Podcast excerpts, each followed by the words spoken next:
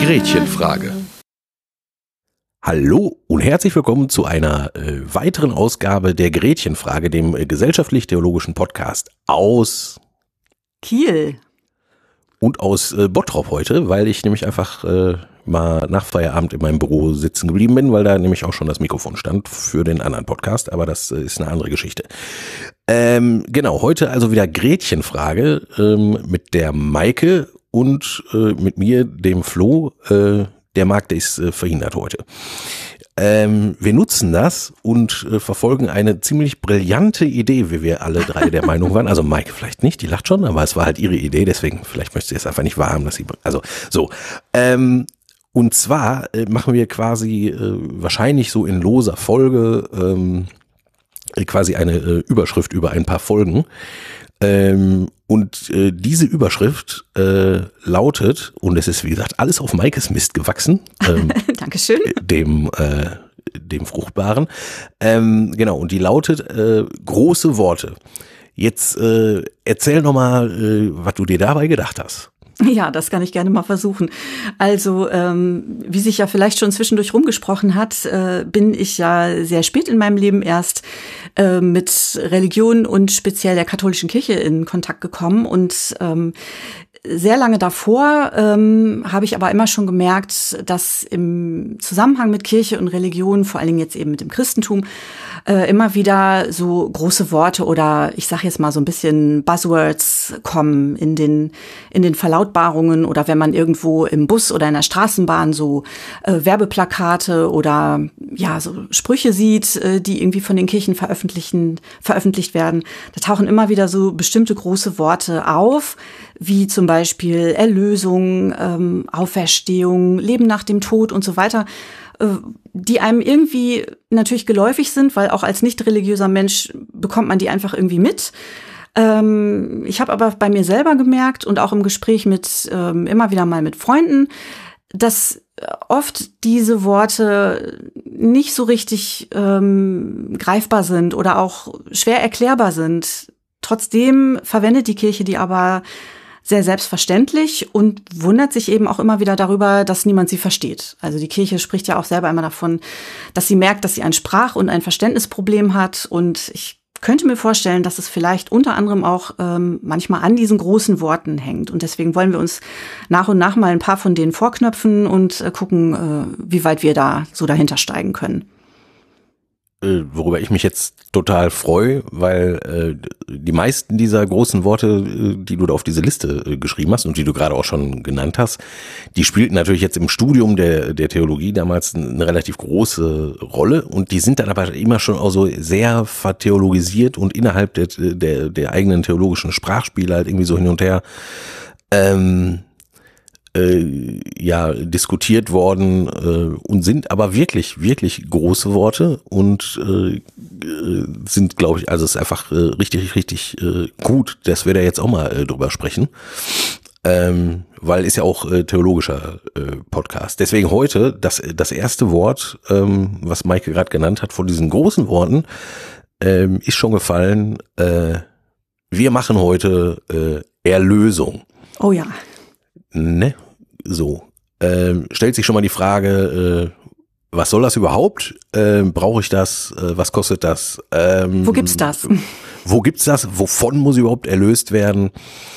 Ähm, genau, und da, da gibt's halt einfach, das ist auf jeden Fall so ein großes Wort, ne? Ja. Vielleicht so, ne, äh, was an verschiedenen Stellen ähm, so auftaucht. Äh, Maike, ähm, jetzt bist du ja äh, absichtlich, wie ich nicht müde werde, äh, zu sagen, ähm, ähm, äh, einer großen äh, christlichen Gemeinschaft äh, der katholischen Kirche beigetreten ähm, und bist sie seitdem äh, selbst auch äh, die Heilige Mutterkirche. Das ist äh, die Maike. Ähm, äh, ich auch. Und äh, viele, viele, viele, viele Millionen anderer Menschen auch. Ähm, genau, jetzt äh, was machst du mit diesem Erlösungsding? Also vielleicht war das irgendwie, äh, also ist das einfach so da oder hat das direkt was mit dir zu tun oder fühlst du sofort ein Unverständnis oder einen Widerspruch? Ähm, ja, fies, dass du mir jetzt diese Frage stellst, weil eigentlich wollte ich das andersrum machen heute. ja, das, das machen wir natürlich. Also ich äh, mich ja nicht. Äh. Nein, alles gut.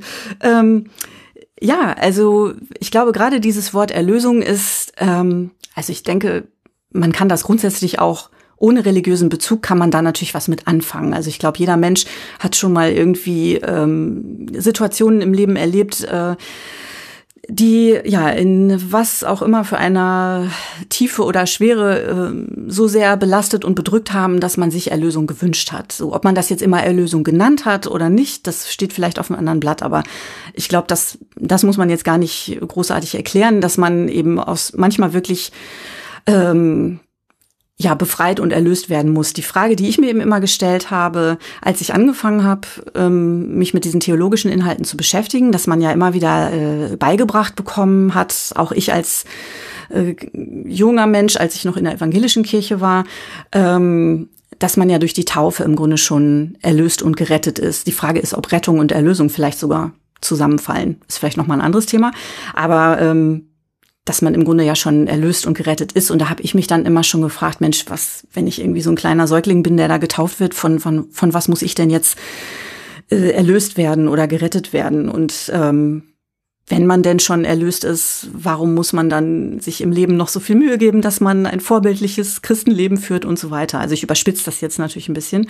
Und ähm, ich glaube, das kann ich tatsächlich heute auch immer noch nicht so richtig äh, für mich beantworten. Oder sagen wir mal so, ich könnte es jetzt vielleicht ähm, mit den theologischen Argumenten irgendwie unterfüttern, aber ich weiß nicht, ob die wirklich ähm, einfach so verstehbar sind. Also Erlösung habe ich für mich auf jeden Fall erleben dürfen. Klingt jetzt auch schon wieder so ein bisschen pathetisch kirchlich, das merke ich. Also ich bin ja jetzt auch schon im fünften Jahr äh, dabei. Also so ganz spurlos geht das natürlich an mir nicht vorbei, auch diese Sprache.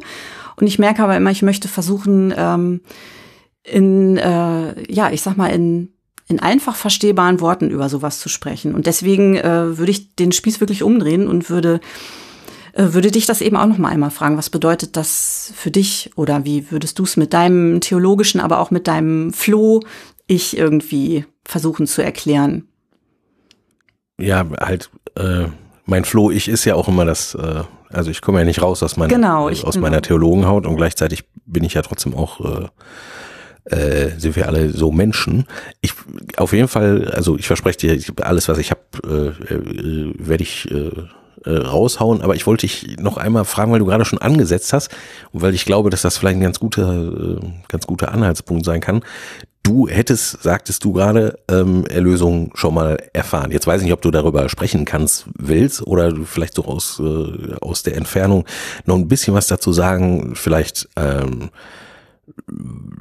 ja, ja, also wodurch sich das ausgezeichnet hat, dass du jetzt heute äh, im Nachhinein sagst, äh, da kann ich ruhig das Label Erlösung dran kleben. Das macht für mich Sinn. Ja, das, äh, ich kann es versuchen. Also ich glaube, ich hätte das, also das, was ich im Grunde für mich so gelernt habe oder er, erlebt habe, hätte ich wahrscheinlich, bevor ich in dem kirchlichen Kontext mich bewegt habe, hätte ich nicht Erlösung genannt. Mir fällt aber heute auch gar kein anderes Wort mehr dafür ein, weil das einfach sowas von passt. Und ähm, das hat natürlich auch ein bisschen was mit, ähm, mit unserer gemeinsamen Vergangenheit zu tun. Können wir jetzt ja mal ein bisschen aus dem Nähkästchen plaudern, ähm, dass wir beide vor langer Zeit, als ich noch Gretchen Frage Hörerin war, äh, war ich ja super neugierig und habe dann ja angefangen, auch zu euch beiden Kontakt aufzunehmen und habe euch damals ja auch schon ähm, ganz ordentlich Löcher in den Bauch gefragt, wie sich's mit all diesen äh, Dingen so verhält und habe eben selber auch gemerkt, äh, dass ich durchaus in einer ziemlichen Krise gesteckt habe und ähm, habe eben einfach gemerkt, das, was so im landläufigen Sinn so an ähm, ja, wie soll man sagen? Also das, was das, was so im normalen säkularen Umfeld äh, dazu angeboten wurde, das hat einfach irgendwie nicht so richtig funktioniert. Und da ist das auch das erste Mal im Grunde der Begriff Seelsorge bei mir hat Sinn gemacht, dass ich gemerkt habe, ich brauche jetzt nicht irgendwie ähm, weiß ich nicht, eine mentale Technik, um XYZ besser zu bewältigen oder eine Optimierungsstrategie, sondern ich brauche jetzt mal Seelsorge. Ich brauche wirklich jemanden, der ähm, der da im Grunde mal so eine Tür aufmacht, wo ich durchgehen kann äh, und erstmal einfach erzählen, was Sache ist. Aber es ist eben nicht es ist eben nicht wie in der Therapie. Und das ist was, das kann man jetzt, glaube ich, nicht so einfach so erklären. Dafür würde ich sonst auch noch mal auf die Exerzitienfolge verweisen, weil da wird noch mal sehr schön äh, geschrieben, was man da auch für Zugänge für finden kann.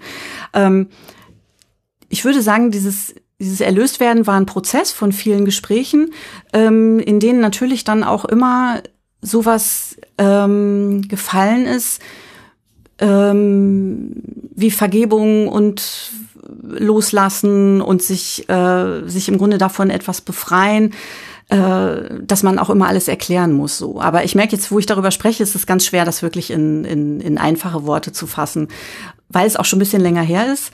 Aber ähm, es ist über die Zeit mit ähm, also in den Gesprächen, die wir geführt haben, die ich aber auch mit anderen Seelsorgern geführt habe, ähm, ist im Grunde eine große Entspannung eingetreten, so dass im Grunde schon mir vermittelt wurde, ähm, selbst wenn du selber nicht der Ansicht bist, äh, dass das jetzt alles gut und richtig ist, was du tust, ähm, es gibt noch im Prinzip eine andere Ebene, ähm, ne, man würde sie dann Gott nennen oder das Göttliche, ähm, wo das gut aufgehoben ist. Und da kannst du es auch hin abgeben. Und das sind eben einfach Sachen, ich merke das eben immer, wenn ich darüber spreche, das hört sich für viele Leute von, die eben in diesem kirchlichen Kontext nicht unterwegs sind, hört sich das ganz schnell einfach super schräg und ganz abgehoben an. Und äh, das können ja sonst vielleicht auch gerne mal die HörerInnen zurückspiegeln, ob das jetzt auch schon bei mir so ist oder ob man damit irgendwas anfangen kann. Also das wäre so das, was ich dazu jetzt beitragen könnte. Ja, du hast jetzt für äh, netterweise, äh, also danke, äh, äh, auch schon wenigstens zwei Worte gesagt, die in dem ganzen Kontext von der Lösung für mich laut am Buzzen äh, sind. Ähm, du hast äh, von Befreien gesprochen gehabt. Ähm, mhm. Und das ist halt das, wo ich sofort daran denke, also auch von einem biblischen Hintergrund, dazu gleich gerne mehr. Ähm, und du hast von Entspannung ähm, gesprochen. Ja ich glaube, wenn man Erlösung, äh, also wenn das überhaupt irgendwie einen Sinn haben muss, dann äh, will, dann braucht es ja irgendwie ähm, ein Gegenüber, ne? Ja. Oder ein Komplement. Das heißt, ähm, der muss irgendwie eine Last sein oder etwas, was einen bindet, ähm, wovon man dann erlöst wird. Ähm, oder es muss halt eine Spannung da sein äh, und Erlösung führt dann zu oder wird als entspannend und Entspannung verstanden. Genau, und ich glaube, diese große Grundspannung ähm, oder wie Spannung und wie, wie Unfreiheit oder Belastung im Leben auftauchen kann, das muss man, äh, nein, muss man.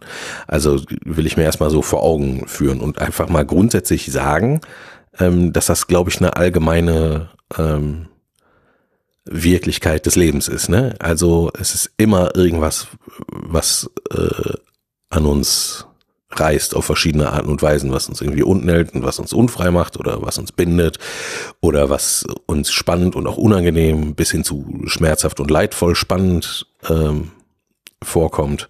Genau. Und erst vor dem Hintergrund dieser menschlichen Grunderfahrung, also von Spannung und von Unfreiheit, ähm, kann so ein Begriff wie die Erlösung überhaupt erst irgendwie sinnvoll werden. Ja. Und das ist halt jetzt in dem Fall halt auch der Fall. Jetzt könnte man irgendwie, äh, wie, versprochen, verschiedene biblische äh, Geschichten dazu heranziehen.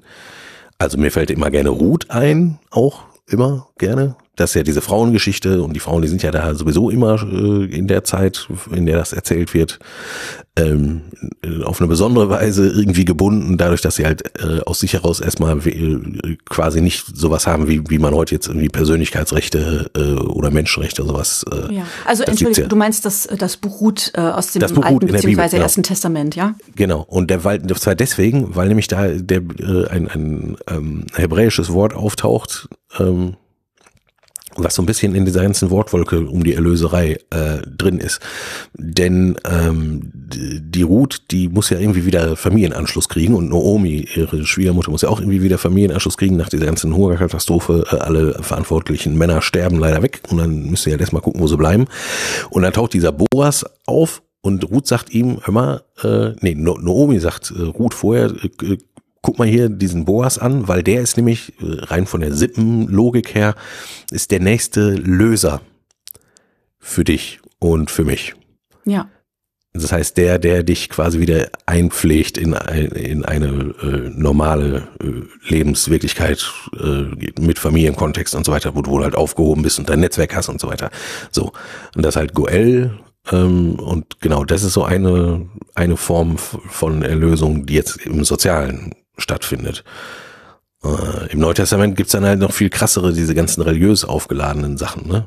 Genau, und wo du dieses ähm, Ruth und äh, Boas äh, Beispiel bringst, ähm, das bringt mich tatsächlich dazu, das habe ich hier noch auf meinem Notizzettel stehen, ähm, dass nämlich ähm, diese Form der Erlösung ja auch wirklich ganz konkret im im Alltag, im Leben stattfindet und nicht in ein äh, Jenseits verschoben wird. Und Ganz das, genau, ja klar. Das ist, glaube ich, da kommst du sicherlich auch gleich noch hin, äh, dass ich mir selbst diese Frage auch oft gestellt habe. Was hilft mir denn dieses ganze Erzählen von Erlösung und Jenseits, wenn ich äh, und Auferstehung und so, wenn ich da einfach jetzt nicht mal so schlicht dran glauben kann oder da einfach keine Vorstellung von habe oder ähm, mir das schwerfällt und ähm, ja, da das ist, glaube ich, auch ein Punkt, wo man, wo man oft in, in Alltagsgesprächen auch an so Grenzen kommt, wo man eben, ähm, ja, wenn man mit manchen theologisch geprägten Leuten spricht, äh, die, die, die die Alltagsebene dann auch nicht unbedingt äh, so sehen wollen oder die das dann, ähm, die das als defizitär beschreiben, wenn man das als reines Lebenshilfe ähm, Wort sieht, sowas wie Erlösung oder eben auch Auferstehung. Und das, ähm, damit tue ich mich schwer. Und dieses Ruth und Boas Beispiel zeigt natürlich, klar, da ist natürlich diese ganze Jesus- und Kreuz-Tod- äh, und Opfergeschichte, hat da jetzt erstmal gar nichts mit zu tun. Aber ähm, das ist eben für mich auch nochmal ein schönes Beispiel dafür, dass, es, dass man es eben sehr wohl im Leben verankern kann. Total. Und diese Jesus- und Kreuz- und Opfergeschichte, da ist schon, also das macht, ich finde, das macht auch Sinn, aber halt, ich hoffe, wir kriegen das irgendwie noch eingeholt. Das, das wird noch ein paar äh, paar Spiralschlaufen äh, nötig sein, glaube ich. Ähm, aber gut, ähm, pass auf. Nee, ja, oh Gott, pass auf gesagt. tut mir leid. Ich passe die ganze ähm, Zeit auf, bin ganz Ohr. je, ja, ich, ich versuche ja, versuch das auch. Aber hier Jesus und das Kreuz und das Opfer. Ähm, das kam jetzt von dir, da müssen wir gleich mal gucken. Ähm, also Opfer, ne? Ja. Das ist ja, äh, das ist jetzt ja äh, biblisch natürlich immer schon auch eine Kategorie, ne? Na klar weil äh, weil ja jetzt so also grundsätzlich äh, opferte man ja den Gottheiten ähm, um sie entweder irgendwie zu beschwichtigen oder so oder halt um halt auch Dinge von denen man wusste dass man selber daran gescheitert ist irgendwie ähm, zu kompensieren zu versöhnen Sühne und so weiter. So dafür gab es ja dann im Judentum also nicht im Juden, also in, in, in, ja, also im biblischen Israel gab es ja diese zwei Böcke. Der eine wurde geschlachtet für die Sünden des Volkes, also für alle Sünden des Volkes vom Hohepriester im Tempel. Mhm. Und der andere wurde äh, symbolisch äh, durch Handauflegung mit all den Sünden des, äh, des Volkes äh, quasi belegt vom Hohenpriester und dann ab in die Wüste geschickt. Äh, so, und das sind beides Dinge, durch die ein Gedanke zum Ausdruck kommt, nämlich das ist sowas wie Befreiung auch von dem, was definitiv in der Vergangenheit falsch und kaputt gegangen ist, also falsch gelaufen ist und kaputt gegangen ist, ähm, dass das irgendwie ähm, überwindbar ist, ne? Oder in ähm, ja äh, zu versöhnen ist oder dass dafür quasi eine, äh, eine Sühne zu leisten ist, damit das wieder in Ordnung kommt und irgendwie in eine, Gleich, in eine Art von Gleichgewicht äh, reinkommt. Und vor diesem ganzen Hintergrund wurde später dann auch der Tod Jesu äh, gedeutet. Ja. Äh, und jetzt Opfertod. Und jetzt ist lustig, ich erinnere mich an Jürgen Werbeck, den haben wir schon 300.000 Mal erwähnt in dem äh, Podcast hier, der war äh, Professor für Fundamentaltheologie, also für genau die großen Worte halt. Mhm. So, da gibt's tatsächlich einen ganzen Traktat, da geht's nur um Soteriologie, also nur Erlösung. Ne? Streitfall Erlösung hieß das dann bei uns in der Vorlesung. Genau, weil da man kann hat man ja eh ganze Bibliotheken drüber herlesen. Ne? ja, ja. Ähm, und der hat sehr klug darauf aufmerksam gemacht, dass es für den deutschen Begriff äh, Opfer ähm, äh, quasi zwei lateinische Begriffe gibt und in anderen Sprachen dann auch wieder. Und nämlich zum einen äh, das äh, Offertorium, also das äh, oder das Offere, also das wirklich zum Opfer bringen, zum Altar hinbringen und dort dann, weiß ich nicht, verbrennen und was auch immer man damit macht. Das ist das eine Opfer, das hört man im Hintergrund auch im deutschen Wort Opfer. Mhm. Und es gibt aber noch ein anderes Opfer. Hm, das kennt man aus dem Englischen ne? und das ist Victima.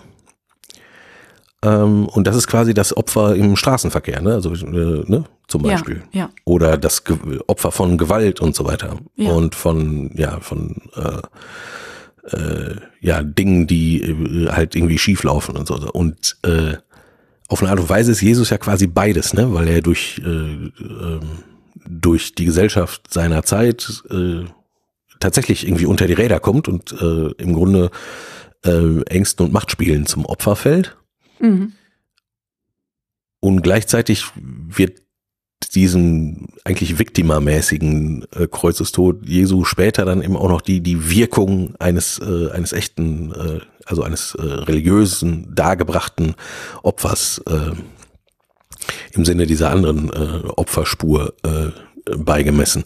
Also äh, quasi bis hin zum zum Hebräerbrief, der ja sehr mit diesem Tempelkult spielt ähm, im Neuen Testament, wo ja quasi Jesus wirklich dargestellt als äh, als das Opferlamm was sich sozusagen selber ähm, äh, zur Schlachtbank äh, schleppt, um sich dort schlachten zu lassen.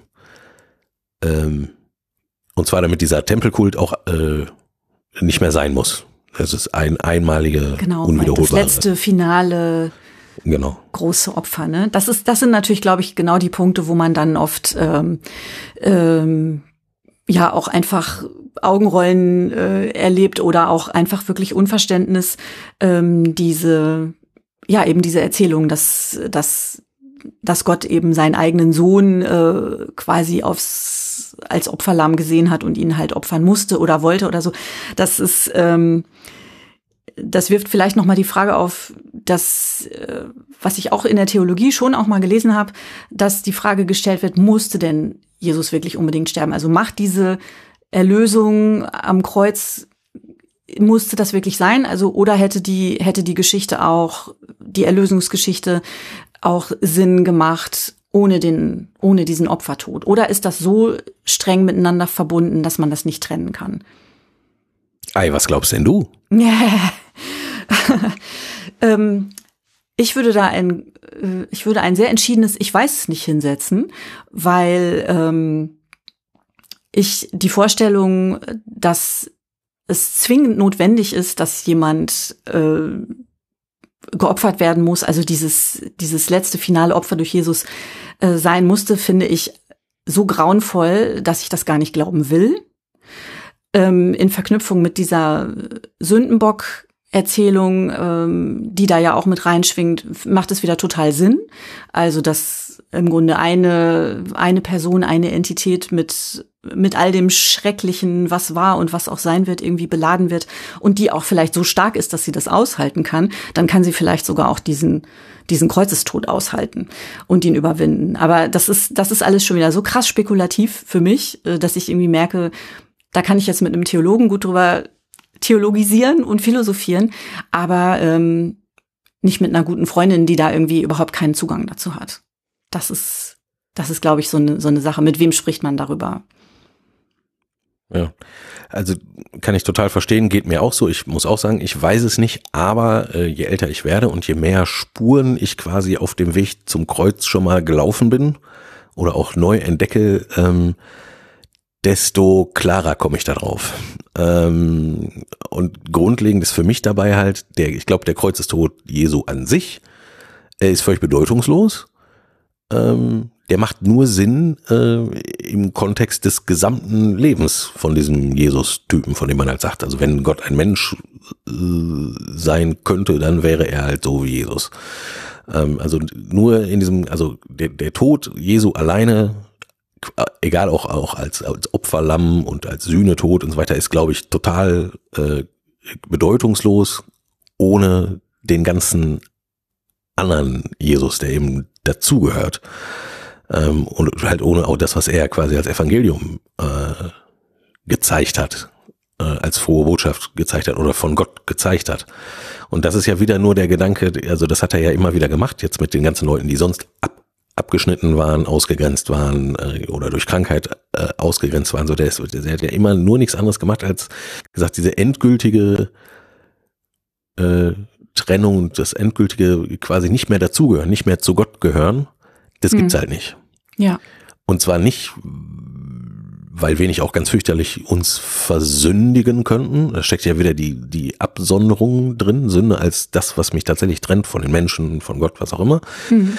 Ähm, also das ist ja durchaus möglich, aber äh, dem, das wird halt immer wieder äh, eingefangen ähm, in der großen Liebe Gottes.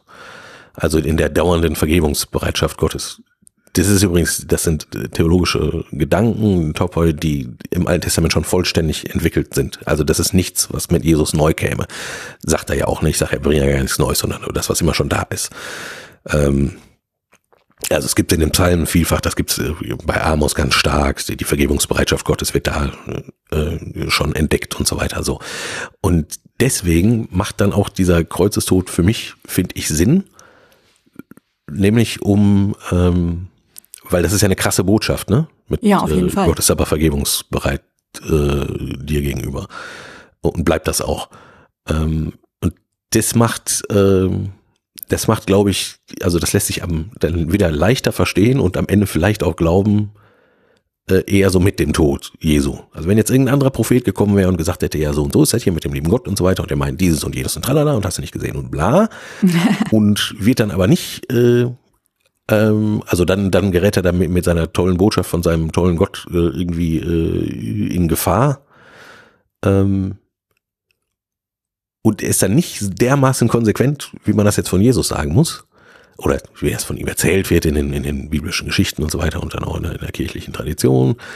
Ähm, dann wäre das nicht, also dann wäre die, die Besonderheit des Evangeliums würde dann nicht so deutlich werden. Dann wäre das ja wie ein lustiges Angebot für, was weiß ich, äh, Wellness oder äh, so, ne? Wenn du, vielleicht verstehst du ein bisschen, was ich meine. Ja, ja, also doch erst schon. durch diese Mhm. Drastik ähm, Mhm. macht das überhaupt erst wirklich Sinn. Also das, der Kreuzestod ist quasi die äh, die Schattenseite der äh, der frohen Botschaft, ne? Oder so ernst und das kann man jetzt dann auch wieder meinetwegen spekulativ theologisch ausfalten. Also Gott meint es so ernst äh, mit uns.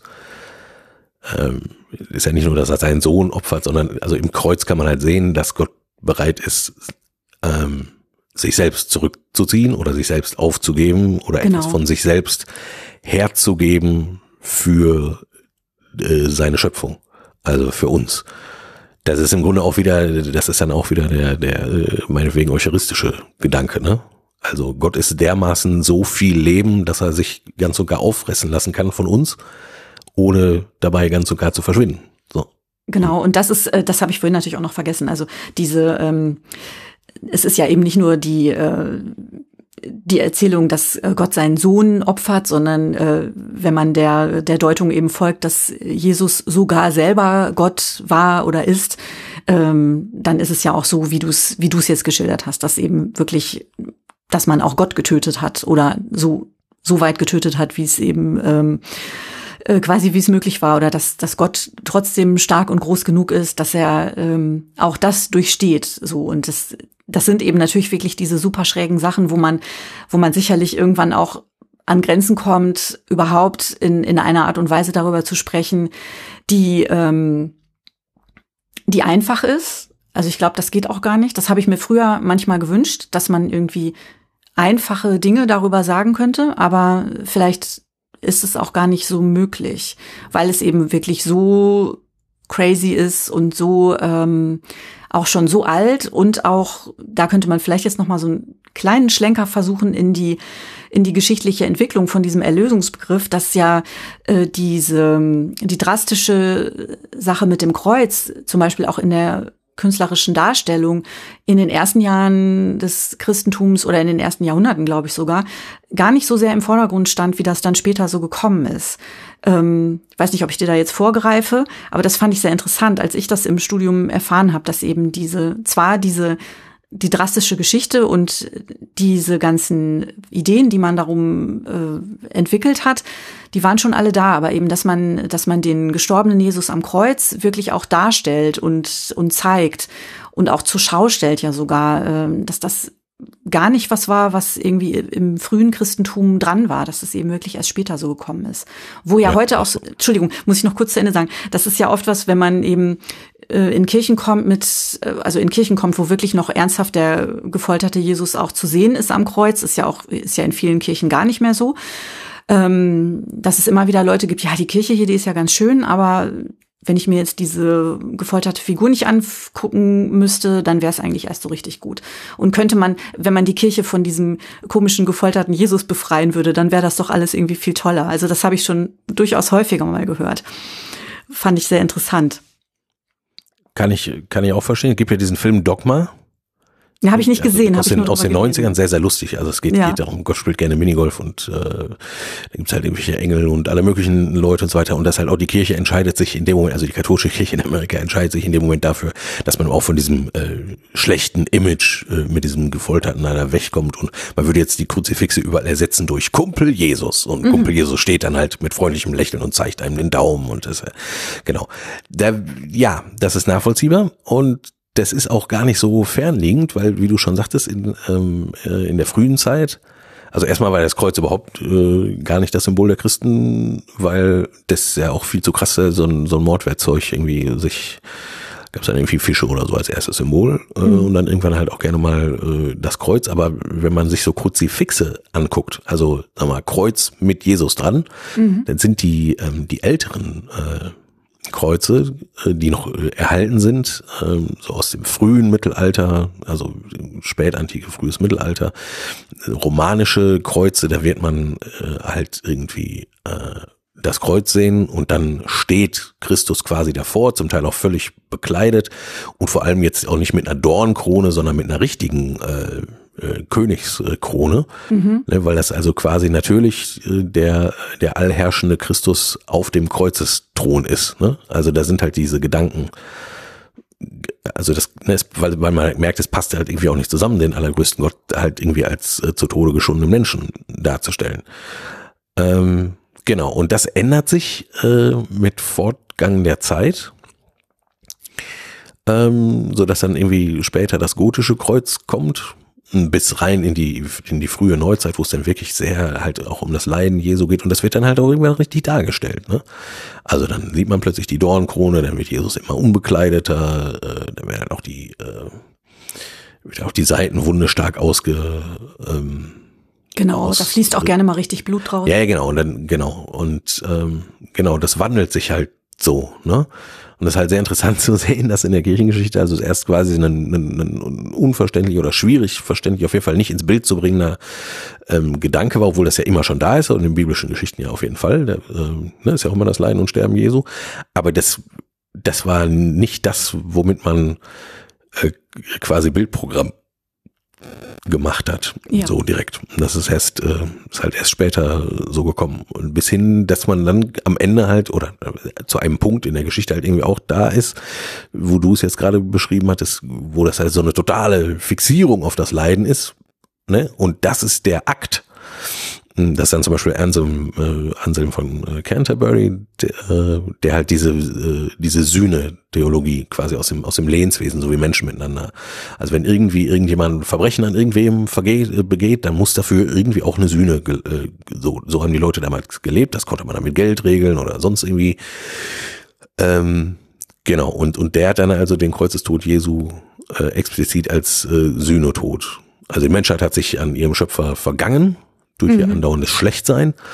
Und äh, dafür muss Sühne geleistet werden. Und das tut die Menschheit, indem sie sich selbst, aber in ihrem allerbesten Teil, ähm, also Jesus, äh, freiwillig, äh, also sie, also ja, wie gesagt, man merkt, das wird dann so kreisförmig und zirkelförmig und ist dann nicht mehr so leicht zu denken.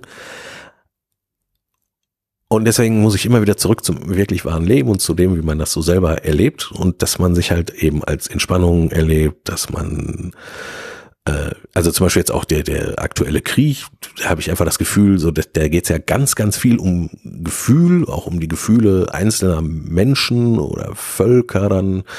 Und es geht gar nicht um, äh, um irgendwie äh, irgendwas wirklich Vernünftiges. Das also Vernünftiges wird immer so vorgeschoben, aber eigentlich geht's doch wirklich um ganz menschliche und dann auch nicht unbedingt die besten menschlichen Sachen mhm. ähm, durch die dann sozusagen so unglaubliches Leid und also viel tausendfacher Tod äh, in die Welt äh, kommt.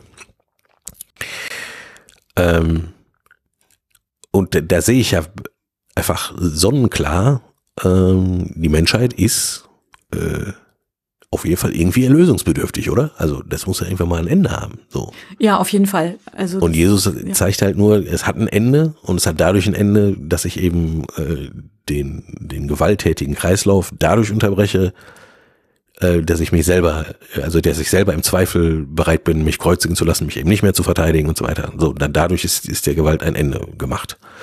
So, und das ist halt die drastische äh, Botschaft, die natürlich vom Christentum oder den Christentümern auch äh, überhaupt nicht mehr, äh, also nur, also nur schamhaft, weil man kann es ja nicht in Konsequenz, also man kann es ja für sich selber entscheiden, aber man kann es niemandem anderen. Ich wollte gerade sagen, das wurde ja in den letzten Wochen auch im Kriegszusammenhang immer wieder diskutiert, ne, ob man eben diese diese Botschaft tatsächlich noch äh, in diesem Kontext so verkünden kann, ne, so also gebt gebt halt auf, äh, ne, unterwerft euch dem und hört auf euch, ähm, also opfert euch quasi auf und dann dann findet das Ganze irgendwie Frieden. Aber ich glaube auch, dass das äh, in in diesem konkreten Fall einfach auch ähm, nicht, also wie du so sagst, es ist nicht angemessen. Also das ist nichts, was man, was man irgendjemanden überzustülpen hat oder anzuordnen hat. Das ist, ist was, was im, glaube ich, in jedem individuellen Schicksal, jeder Mensch für sich wird vielleicht an Punkte kommen, wo er entscheiden kann, ist jetzt zum Beispiel die Erlösung, wenn ich aufgebe zu kämpfen um irgendwas, was, wo ich einfach weiß, ich kann das nicht gewinnen oder äh, muss ich weiter kämpfen und äh, die, die Erlösung verschiebt sich dann wo auch immer hin oder eben vielleicht auch ins Jenseits. So, dass man, ja, ich glaube, das ist sehr schwer, da irgendwie allgemeingültige Aussagen darüber zu treffen. Und deswegen glaube ich auch, ist halt der ganze Erlösungsbegriff jetzt im hoch aufgeladenen religiösen Sinne, ähm, das ist halt, wenn du sagst, das wäre doch so schön, wenn man das auch einfach sagen könnte. Ja. Ähm, ich glaube, das, wo man da drauf schaut oder was man zu versuchen, also zu verstehen sucht, das ist halt keine einfache Wirklichkeit, obwohl sie einfach zum Leben dazugehört, um das jetzt mal, ähm, also es ist wenigstens eine, eine irgendwie polare Wirklichkeit. Also der, auch ein religiöser Erlösungsbegriff macht überhaupt keinen Sinn ohne de, der Blick auf das Leben, wie es ist. Ne? Ja. Und gleichzeitig die Erlösung allein im Diesseits zu suchen, ähm, ist aufgrund der Tödlichkeit des Todes und der, äh, ja, des, der Verstrickung und der, des Verhängnisses in Geschichte, so wie wir das jetzt, also wir haben jetzt gerade diesen äh, äh, Ukraine-Krieg quasi mal so als Beispiel gehabt, ähm, ist halt gänzlich ohne einen Pol, der da rausracht, ne? Und irgendwie mehr in, äh, in einer größeren äh, inshallah göttlichen Wirklichkeit äh, ist halt auch nicht vernünftig zu sagen. Ja, nu, äh, Erlösung, was machen wir jetzt? Ja. Ja, wir sind auf jeden Fall ähm, quer durch den theologischen Gemüsegarten wieder gestromert, wie das so unsere Art ist. Ähm, ich glaube, dass das, ähm, ja, ich glaube, ich bleib dabei und du hast es ja auch gerade noch mal so bekräftigt. Ähm, es ist keine so einfache Sache, aber das, das, der Begriff an sich, ähm, glaube ich, lohnt sich, sich damit einfach zu beschäftigen. Also jeder und jede auf seine eigene Weise natürlich, ähm, ob man das jetzt in einem großen globalen Kontext sieht oder auch ganz für sich allein. Und ähm, ich würde einmal gerne noch auf diese jenseitige Perspektive kommen, weil ähm, als ich eben im Studium verschiedentlich in Seminaren saß und dieses Thema dran war ähm, und dann nicht nur ich, sondern auch andere Leute ja so Beispiele dafür gebracht haben, wo und wie sie Erlösungen erfahren haben, jetzt akut in ihrem Leben. Das wurde schon auch ähm, quasi zur Kenntnis genommen, aber es hieß dann eben oft, dass das ist aber nicht das, worum es eigentlich geht. Und man hat ja eben noch die transzendente Ebene und die, äh, die Erlösung, die eben ja bei Jesu Wiederkunft, bei der Auferstehung und so weiter, da hängen schon wieder lauter andere große Worte dran. Und ähm, wenn man es nur auf das Diesseitige fokussieren würde, dann wäre das ja mehr oder weniger nur eine Lebenshilfe. Also nur, das Wort nur viel. Und da bin mhm. ich ein bisschen allergisch drauf, weil ich denke immer, ja, also ich kann das ähm, als, als äh, Denkkonstrukte und so kann ich mir inzwischen zum Jenseitigen alles Mögliche erlauben in meinem Kopf, aber ich lebe ja nun mal jetzt und hier und ähm, ich möchte das, ich möchte nicht immer hören, das ist nur so. Also wenn jemand sagt, das ist dann ja nur Lebenshilfe, weil ich finde, die Lebenshilfe, die eben ähm, diese Begriffe des Christentums bieten können, die können schon so viel in einem Leben bewirken ähm, das möchte ich gar nicht so klein geredet haben wollen. Also da war ich wirklich auch ein bisschen erschrocken, dass das so, das war fast ein bisschen so eine Abwertung. Und ähm, das, was es bei mir im Kontext äh, bewirkt hatte, war zum Beispiel, dass Erlösung im Zusammenhang mit meinem Vater stattgefunden hat, der aber schon vor mittlerweile zwölf Jahren verstorben ist. Also ich kann mich mit meinem Vater über bestimmte Dinge, die damals zwischen uns vielleicht nicht so gut gelaufen sind, kann ich mich ja nicht mehr unterhalten. Das heißt, da ist schon die jenseitige Komponente vorhanden. Ob ich jetzt glaube, dass mein Vater noch irgendwo irgendwie weiterlebt oder nicht, das weiß ich einfach nicht. Ob ich das glauben kann oder nicht, kann ich auch noch nicht mal hundertprozentig sagen, aber ähm, ich kann trotzdem in einer Art innerem Dialog mit ihm sein und habe da auch für mich selber Erlösung erfahren. Ob mein Vater Erlösung erfahren hat, für sich, das weiß ich ja einfach nicht. Das kann ich mir wünschen und hoffen, so wie man es eben in der Messe tut, in der Eucharistiefeier, wo man eben ja auch hofft, dass die äh, Toten aufgenommen sind und quasi eines Tages erlöst werden. Aber wissen können wir es nicht. Und das ist mir eigentlich nochmal auch eine Hilfe gewesen. dass es oft eigentlich heißt, wir wissen es eben nicht, sondern wir hoffen das.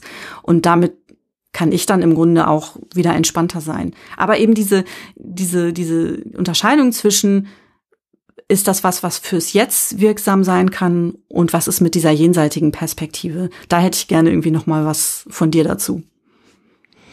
Ja, wenn ich, du magst. Äh, ja, aber ich stehe da, äh, stehe da auch äh, mehr oder weniger so äh, ähnlich dem da, was du jetzt gerade beschrieben hast, weil ich glaube, dass ähm, ähm, jetzt in einem volleren Sinne geht, ist das ja gar nicht äh, ohne einander zu haben das ist ja gerade der, der Witz oder der, der Knackpunkt an, äh, wenn man jetzt den Erlösungsbegriff so Erlösung von, dann muss es, dann ist ja da drin die Möglichkeit, ähm, die sich äh, äh, nach vorne, nach hinten in die Zeit erstreckt.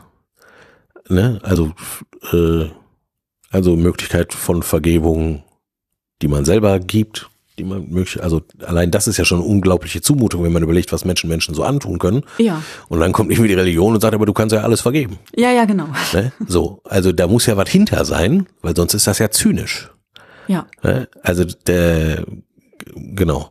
Und ähm, Genau, so wie du das beschreibst äh, mit deinem äh, mit deinem Vater, wo du, und interessant ist, du äh, fast vollautomatisch klappt sofort ähm, äh, die Hoffnung, die du für ihn hast, äh, damit hinterher. Ne? Ja, genau. Also es gehört alles, genau, das gehört alles irgendwie zusammen. Und das ist, ähm, also ich glaube, äh, Erlösung als quasi nur diesseitig, also äh, dann wäre das ja nur so Lebenshilfe. Also dann meint man nicht Entschuldigung, jetzt habe ich Mann gesagt, äh, meine ich nicht äh, Erlösung in diesem wirklich umfassenden Sinn, der sich, die sich bezieht auf die, äh, ähm, also auch die bodenlose Abgründigkeit des Lebens, also in der zum Beispiel sowas einfach äh, passiert, ne?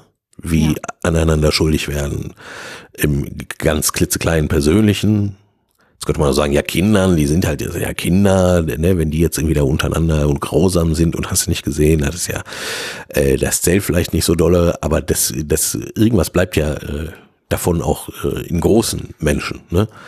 Und häufig ist es ja so, dass, dass äh, Dinge, die man als böse bezeichnen würde, vor dem Hintergrund äh, großer persönlicher äh, Ängste und Unsicherheiten passieren. Würde ja, ich jetzt mal so eine These, so, ne? Ja. Ähm, Genau, und da genau in die, da geht es nicht darum, dass Einzelschuld einfach so äh, weggemacht wird und äh, der Bock in die Wüste geschickt und so weiter. Und dann ist das weg und dann ist das wieder gut vor Gott. Das ist ja nicht die Zielrichtung, sondern die Zielrichtung ist ja, dass, ähm, dass dadurch äh, eben etwas Diesseitiges oder etwas, nicht nur Diesseitiges, sondern etwas Allgemeines irgendwie möglich wird, ne? Das, äh, dass eben äh, ja, und dann kommt der Mark um die Ecke und sagt, der Tod ist nicht das Letzte. Das ist das Allerwichtigste. Und da würde ich jetzt sagen, ja, das ist schön, also als Hoffnung und so, ne? aber ähm, das brauche ich, also ich brauche davon auch was äh, im Jetzt.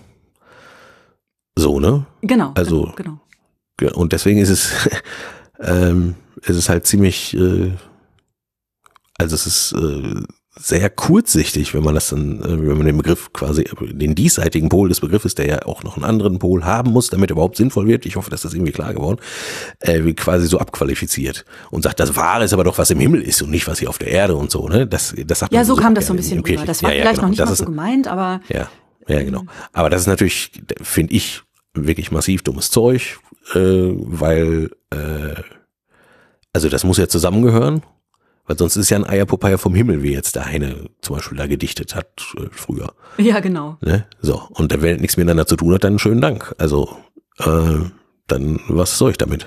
Ja, genau. Ja. ja, ich weiß nicht, aber wie gesagt, näher komme ich dem auch immer nur so ganz klein. Ja.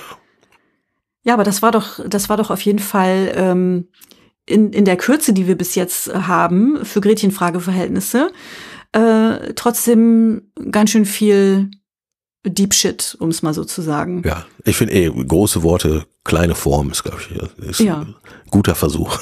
Und vielleicht mögt ihr da draußen an den äh, Hörendgeräten, ähm, ihr könnt euch da, könnt uns da ja auch gerne in den Kommentaren äh, eure Gedanken dazu auch noch äh, zukommen lassen. Wäre ja sehr interessant, ob ihr erstens mit unserem ähm, holprigen Ritt was anfangen konntet und was davon mitgenommen habt äh, und ja, ob ihr dieses Wort, äh, ob euch das auch schon über den Weg gelaufen ist und ob ihr damit was anfangen könnt oder vielleicht auch nicht. Wäre doch schön zu wissen. Genau, oder wo auch, äh, wo auch äh, Kritik oder Anschlussfragen äh, Sowieso. oder sowas sind. Oder halt, wo es, wo schon mal irgendwie sinnvoll war. Und äh, gerne auch, äh, ob ihr mehr große Worte wollt. Äh, wir haben natürlich auch etliche noch und also ich hätte auf jeden Fall Bock und ich glaube, äh, äh, Ja, die Liste wächst immer, ne? ja, ja, es, äh, nimmt kein Ende. Ist schön. Na gut. Äh, ja, äh, wie gesagt, ich befürchte, also man könnte einfach nur sechs Tage weiterreden, aber das, ja, wie geht's dir denn jetzt? Bist du ein bisschen erlöst damit? Äh, Ja, auf jeden Fall. Doch, also ich habe mich sehr auf die Frage, auf die Folge gefreut. Ähm, ich war aber auch ein bisschen aufgeregt, weil es eben so, ähm, ja, man kann da halt irgendwie sehr im Tiefen stochern, man kann aber auch sehr wirr und diffus werden und ähm, zwischendurch äh, kann man aber auch immer den ein oder anderen Geistesblitz mitnehmen und das habe ich auf jeden Fall wieder gemacht. Also ich fand's, ich fand's schön. ja, äh, ich auch. Also ich ähm, bin auch immer überrascht, wo, wo man dann so landet, ne? Das Genau. ist echt ganz spannend, was dann plötzlich so äh, aus der Ecke, äh, aus irgendeiner Ecke des Bewusstseins so plötzlich angesprungen kommt. Ja. Nun denn, ähm, dann äh, sagen wir einfach mal äh, vielen Dank fürs Zuhören und fürs äh, dabei sein und äh, fürs Folgen. Ähm, das Folgen muss ja nicht folgenlos bleiben. Wie gesagt, gerne kommentieren. Äh, Bitte, unbedingt. Ja, genau. Jetzt, äh, ja, soll ich jetzt einfach Schluss machen oder wie sieht das aus? Ja, mach doch mal Schluss, lieber Flo. Ich sag schon mal Tschüss und vielen Dank fürs Zuhören. Genau, dann äh, passt aufeinander äh, auf. Äh, jetzt nicht im Sinne von äh, äh, billiger Lebenshilfe, sondern äh, äh, ne, wo, äh, mal ernsthaft hingucken, wo ich denn selber auch Erlösung brauche und wo ich anderen äh, vielleicht mal was Befreiendes zukommen lassen kann und was dann auch wieder, ja, überhaupt äh, Befreiung hatte ich ganz vergessen. Ne? Das ist ja die das biblische Thema überhaupt. Ich, ich muss muss ich dann mal da äh, ne? mit Befreiung äh, aus der Sklaverei und so weiter. Das ist ja das ist das Urbild von äh, von Erlösung. Und wenn man jetzt guckt, wovon man so äh, Sklave und unfrei sein kann. Naja, genau in dem Sinne äh, Befreiung, Erlösung, ole ole.